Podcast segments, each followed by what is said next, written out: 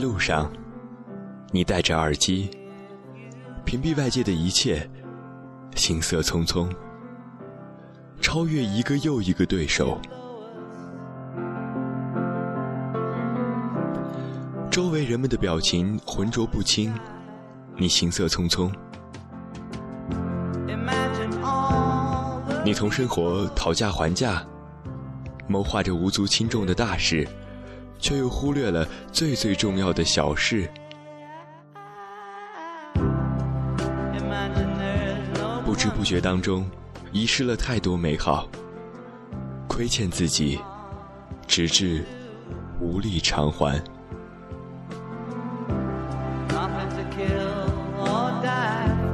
你慢不下来，慢不下来。叶兰舒展面具下那张面无表情的脸，在生活的缝隙中，我们悄然而美好的浪费时间，挂上幸福的黑眼圈。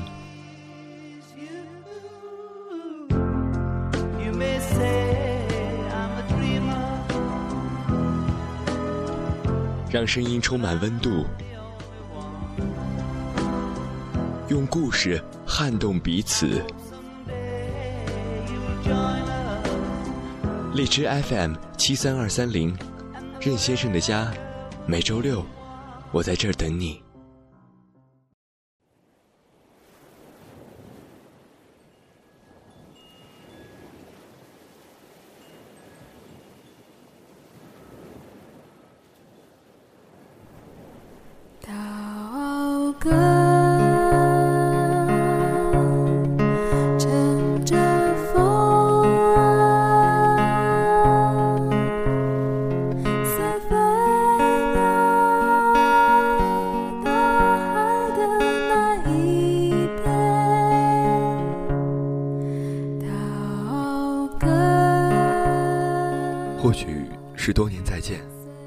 各自安静生活数年，在某个人潮拥挤的街头，透过公车的玻璃窗，突然看见你。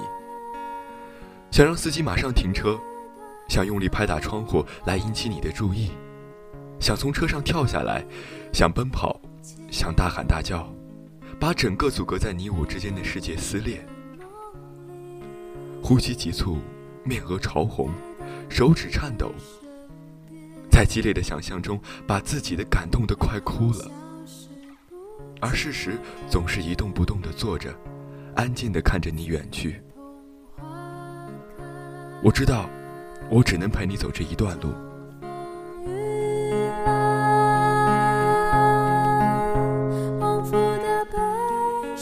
各位好，这里是荔枝 FM 七三二三零，任先生的家，我是主播任先生。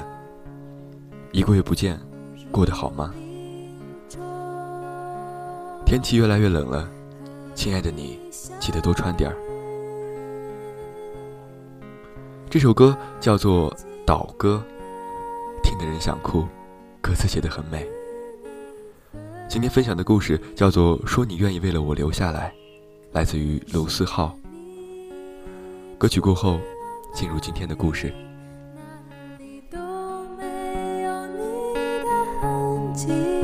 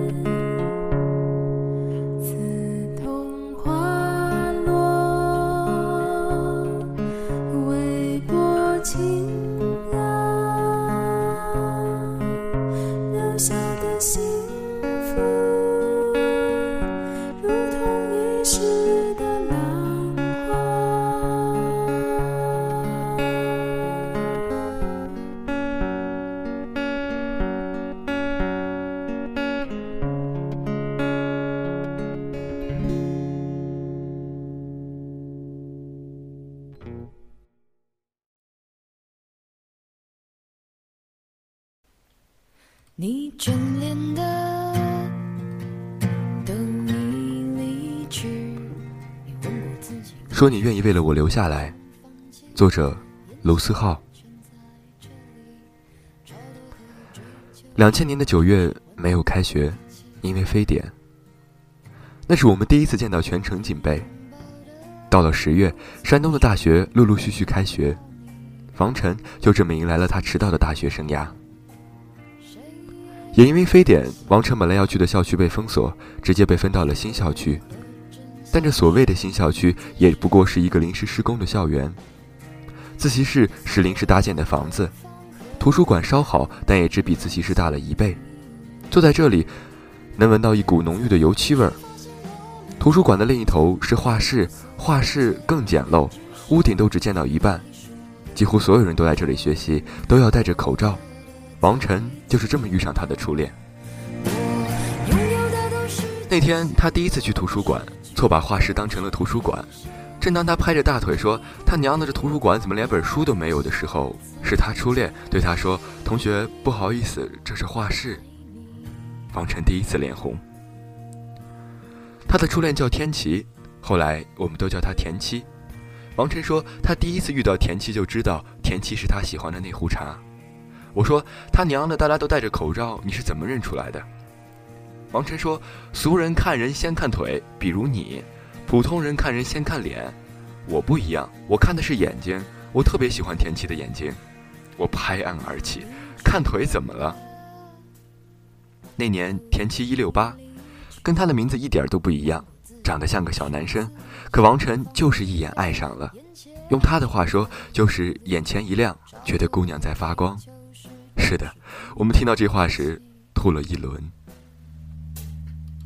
你拥抱的。并不曾是拥抱王晨学的是哲学，田七学的是艺术，是大学里最小众的两个系。为此，王晨天天去蹲点儿。虽说如此，他还是没能等到田七。等到一周后，学校例行体检，哲学系和艺术系被安排在了最后。王晨就去踢了会儿球。赶到医务室时，全校还剩下三个人，他就这么又遇到田七。王晨想，这都能让他遇见，这叫什么？这就是缘分啊！他对自己说：“这个女生他追定了。”然后他迅速脑补了二十种追田七的方法。等到他在自己的幻想中回过未来时，田七已经走远了。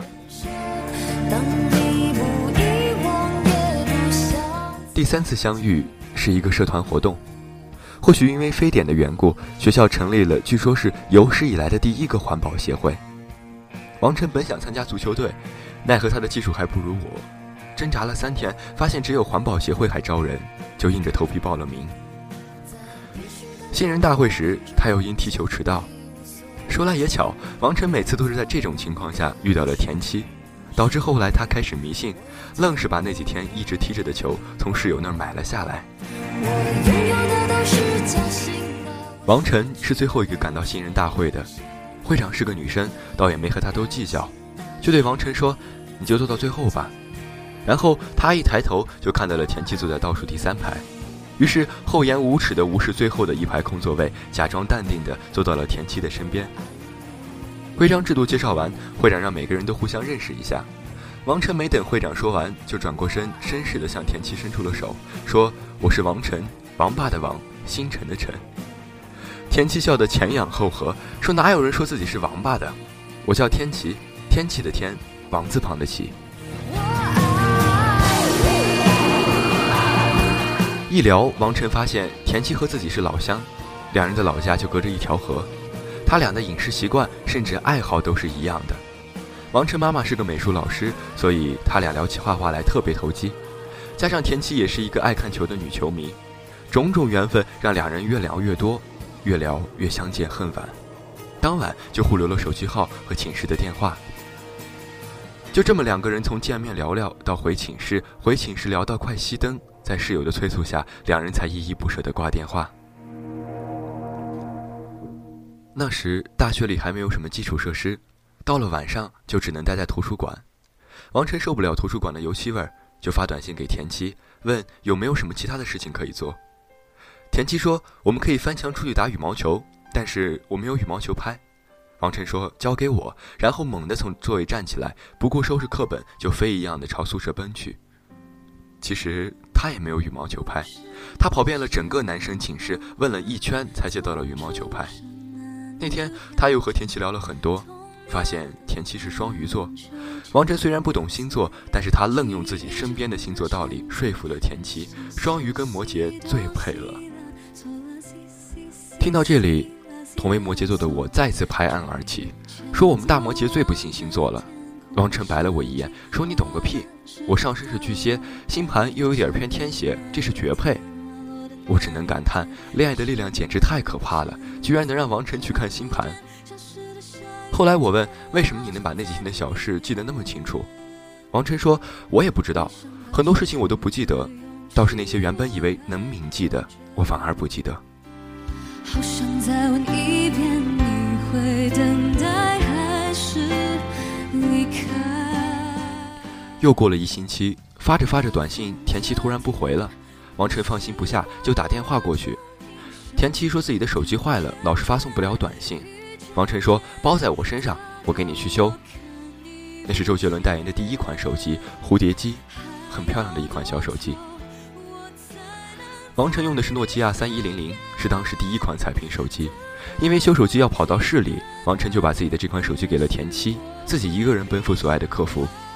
王晨到了客服，对客服姑娘说：“这款手机老死机，妹子你给看一下。”姑娘抬头看了一眼，说：“哦，我给你换一个，但是你要等一个星期。”王晨心想还不错，就赶紧给田七打电话邀功，说：“我给你换了个新手机，费了好大力气。”可是新手机要等一个礼拜才能到货，要不然你就用我的手机，我反正平时也就跟你联系，你想我了就给我打电话，电话能通。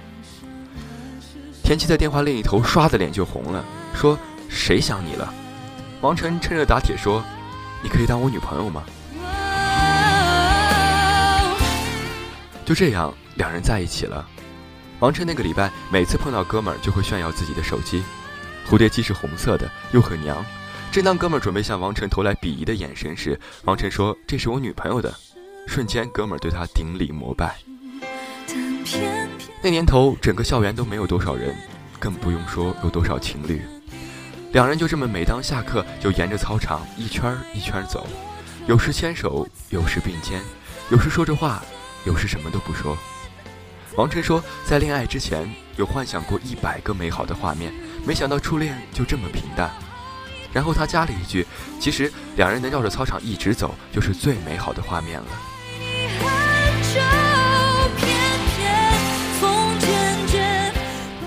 一个月后，环保协会组织水质调查，王晨想，反正周末闲着也没事干，就带着田七一起报了名。在回校路上，王晨偶遇初中同学，还是个美女，这货也是他乡遇故知，特激动，加上好几年都没碰个面，就顾着和同学聊天，忽略了田七。连田七晕车都没发现，田七也生着气，打死不跟王晨说。这一路他都这么忍了过来。等到下车时，王晨告别初中同学，才想起来回头看看田七一眼。田七本来还能忍，但见到王晨的眼神，整个人一软，立马吐了起来。当天晚上，田七发烧，三十九度，整个学校都疯了。非典刚过，就来个发烧的。校长、校务处，甚至是附近的医院，个个警备。同学们个个敬而远之。田七委屈的一个人挂着点滴，偷偷哭。其实他的发烧第二天就好了，可医生偏要说养一个礼拜，不准人来看他。王晨在田七被隔离的第一天起，就跟校领导闹翻，吵着闹着说田七是因为晕车，加上下午着了凉，又他妈不是非典，何况非典早就过去了，凭什么把人家一小姑娘关起来？校领导刚开始还和颜悦色，说这是规定。王晨越闹越凶，说老子就要去看他，你们都嫌弃他，老子不嫌弃。校长一看王晨这德行，就说你跟他走这么近，行，你也去给我养着。这一个礼拜说别让你们见了，我让你们相互连消息都没法知道。于是王晨也被关了一个星期。等到隔离期结束，王晨冲到女生宿舍，拉着田七就走，丝毫不管别人的眼光和宿管阿姨的责骂。他们一路跑到附近的大楼楼顶，两人就在楼顶坐着。王晨想告诉他这些日子他有多想他，多担心他，可话到嘴边就是说不出口。只是说着最近发生的一些事情，最近看到的一些话，最近听到的一些歌。两人看完日落，看月亮，一路聊着聊着，田七累了，就靠在王晨的身上，王晨一把把田七抱住。那一刻，他觉得什么都不用说了，他一定都懂。他甚至觉得，就在这个时刻，这世界上的某处一定有一束烟火正在放着，而这束烟火是为了他们放的，没有缘由，他就这么确信着。大三之后，两人在校外租了房，一起吃饭，一起骑自行车上学。田七特别喜欢逆着王晨，王晨也巴不得田七天天逆着，一分钟都不分开。王晨以为这样的日子可以一直持续下去，哪怕会有些改变，他也会一直陪在他身边。大四那年，王晨决定考研，一心一意要考去南京。他从小对南京就有特殊的感情，想要在南京扎根。他把自己的想法告诉田七，满以为能够得到自己想要的答案。可田七说：“那我就考公务员，等你回来。”王晨说：“你知道我一直很喜欢南京，你知道我一直想待在南京的。”田七的语气弱了下去，说：“我都知道，可你也知道我妈身体不好。”王晨说：“可这么多年我们一直都在一起，我早就习惯了，一分钟都不想和你分开。要不然我们一起考考看？”田七显出了难得的固执，说：“实在不行你等我，过几年等家里好转了，我就去南京找你。”王晨说：“谁知道以后会发生什么？你别这么任性。”田七说：“难道你不觉得任性的是你吗？”那是他们恋爱三年以来第一次有分歧。这之后，两人的生活像有了一块乌云在头顶，暂时不用撑伞，可谁都不知道那雨会什么时候下。他们也不争吵，只是每次提到这件事的时候，两人都不说话。王晨不是不知道田七的妈妈身体不好，其实异地恋也没什么，不过是合肥到南京的距离。可王晨就是不想田七离开他身边。一直以来，王晨就这么理所应当地接受着田七的妥协，哪怕是这次也是。终于在情人节那天，大雨倾盆。那天，王晨特地买了束花送给田七。田七看看王晨，说了句谢谢。他说：“这么多年，你又不是不知道我不过情人节，因为那是情人节，又不是恋人节、爱人节。我又不是你的情人，我才不要过。”王晨不知为何心里的火往上冒。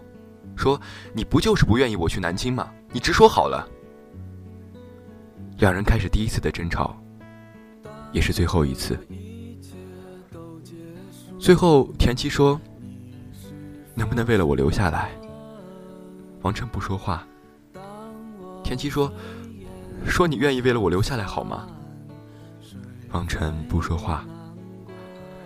田七说：“那你说，说你去了南京还会回来？”王晨摇了摇头。田七第一次在王晨面前哭。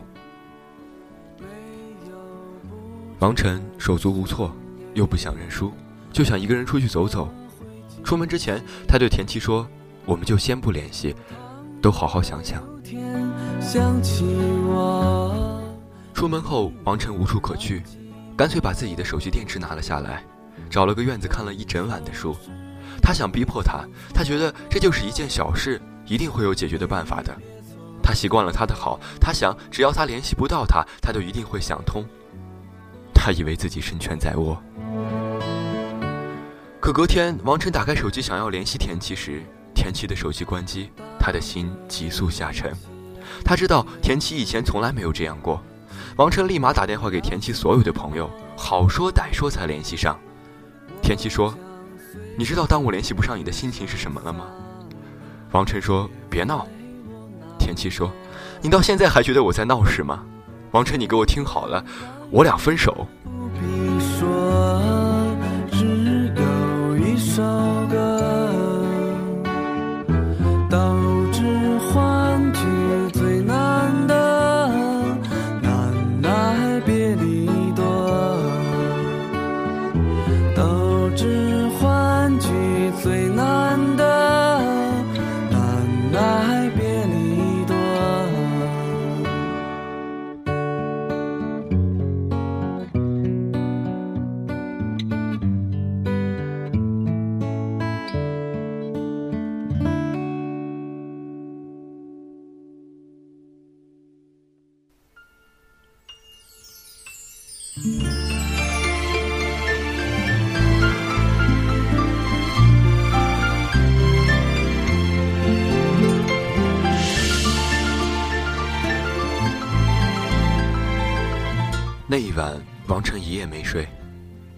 坐起来，躺不踏实。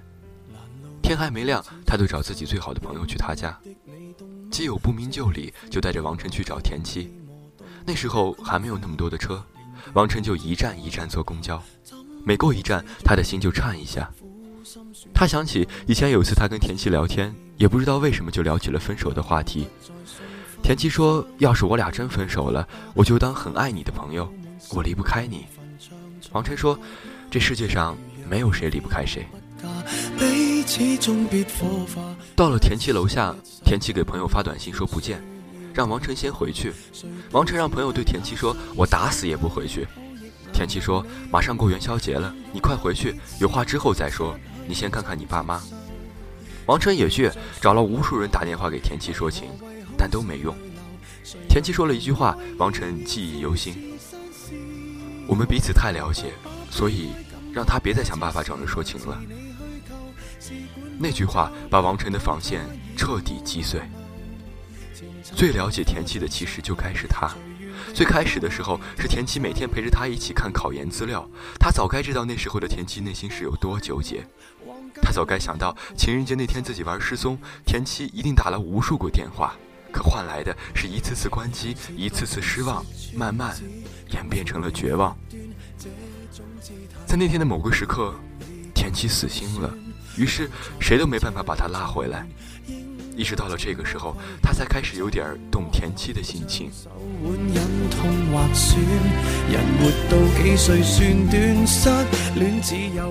后来，王晨写了一本书，是给他的。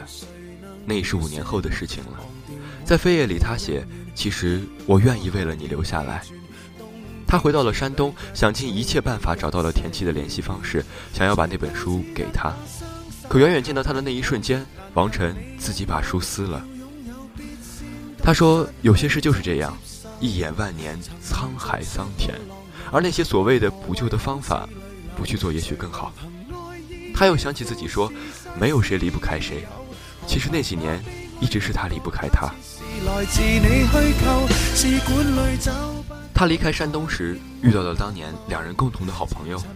他见到王晨之后叹了一口气，说：“你知道吗？你的初恋是最好看的，谁都没想到居然被你搞定了。”王晨尴尬一笑，心里一阵疼。他说：“你知道吗？我一直替你俩遗憾。或许你再也找不到愿意陪着你的姑娘了，而他或许再也找不到像你一样细心的人了。”王晨说：“没什么，是我不配。”最后他说：“你别回来找他了。”我知道的，你经得起波澜，可是他经不起了。他好不容易彻底忘了你，开始了自己的生活。你一出现，他又要从头开始了。王晨说：“我明白，我都明白。”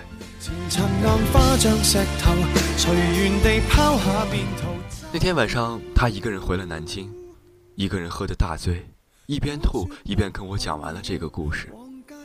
他说：“十年了。”都快十年了，他说，田七留起了长发。他说，那年的那个足球，我一直带在身边。我在一旁不知道该说些什么。他说，那年的情人节情景总能出现在他脑海里，变成梦境，分不清真实。梦里的田七问：“能不能为了我留下来？”王晨说：“可以。”田七继续说。那你说你愿意为了我留下来？王晨一字一句的说：“我愿意为了你留下来。”然后就没有了然后。他总是在这时惊醒。我突然想起我喜欢的歌里有这么一句唱：“我张开了手，却只能抱住风。”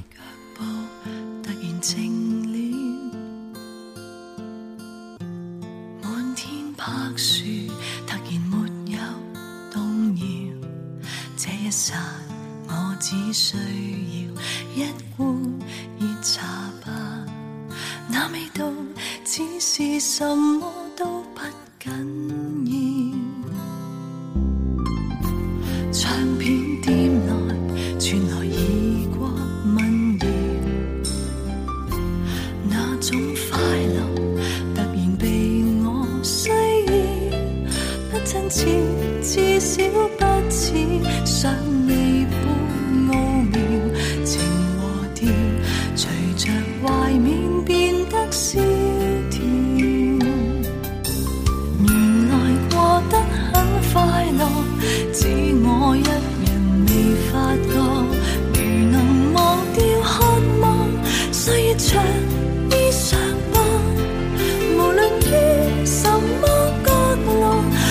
to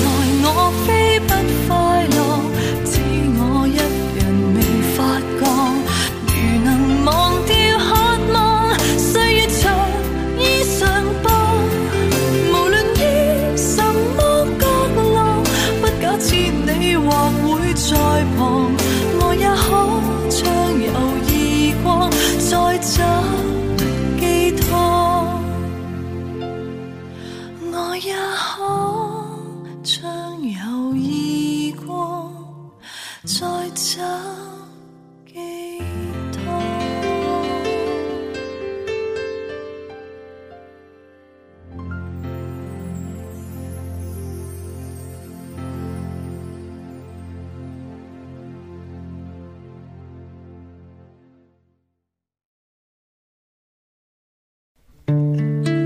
在做每一期节目的时候呢，除了分享好听的故事给大家，还会分享一些更好听的音乐给大家。那么这些音乐呢，都是呃我珍藏已久的、精心挑选的，当然自己也是单曲循环了很长时间的一些歌曲。在这期节目中呢，有几首歌要特别推荐一下，分别是第一首叫做《岛歌》，海岛的岛，歌曲的歌。岛歌呢是一首日本冲绳的民谣，那么呃经过了汤旭的翻唱，歌词写的太美了，然后旋律也非常美，听得人非常感动。第二首要推荐的歌来自于张悬，《关于我爱你》。呃，张悬呢也是我非常喜欢的一位民谣女歌手。第三首歌来自于 Gala 离歌，听过 Gala 音乐的朋友都知道，这首歌和 Gala 以往的音乐风格别别样不同，非常有大相径庭。然后这首歌收集在他的《追梦赤子心》这张专辑当中啊，歌曲中有一句歌词叫做“人生是一场错过，愿你别蹉跎”。第四首歌，最后一首就是现在所听到的这首，叫做《农夫渔夫》，来自于大乔小乔。大乔是一个老男人，小乔是他的侄女，非常有趣的一对组合。那么大乔，嗯，是一个称啊自称一直自卑的设计师，有兴趣的朋友可以去搜搜他们的音乐作品。在节目的最后呢，有一件非常重要的事情要说，那就是我在摩联认识的两位非常好的朋友，他们最近过生日，呃，祝他们生日快乐，永远开心。以上就是本期任先生家的全部内容，欢迎各位朋友通过荔枝 FM 的手机 APP 来搜索收听任先生的节目，呃，波段号是七三二三零。愿我的声音能够在寒冷的深秋为你带来温暖。再见。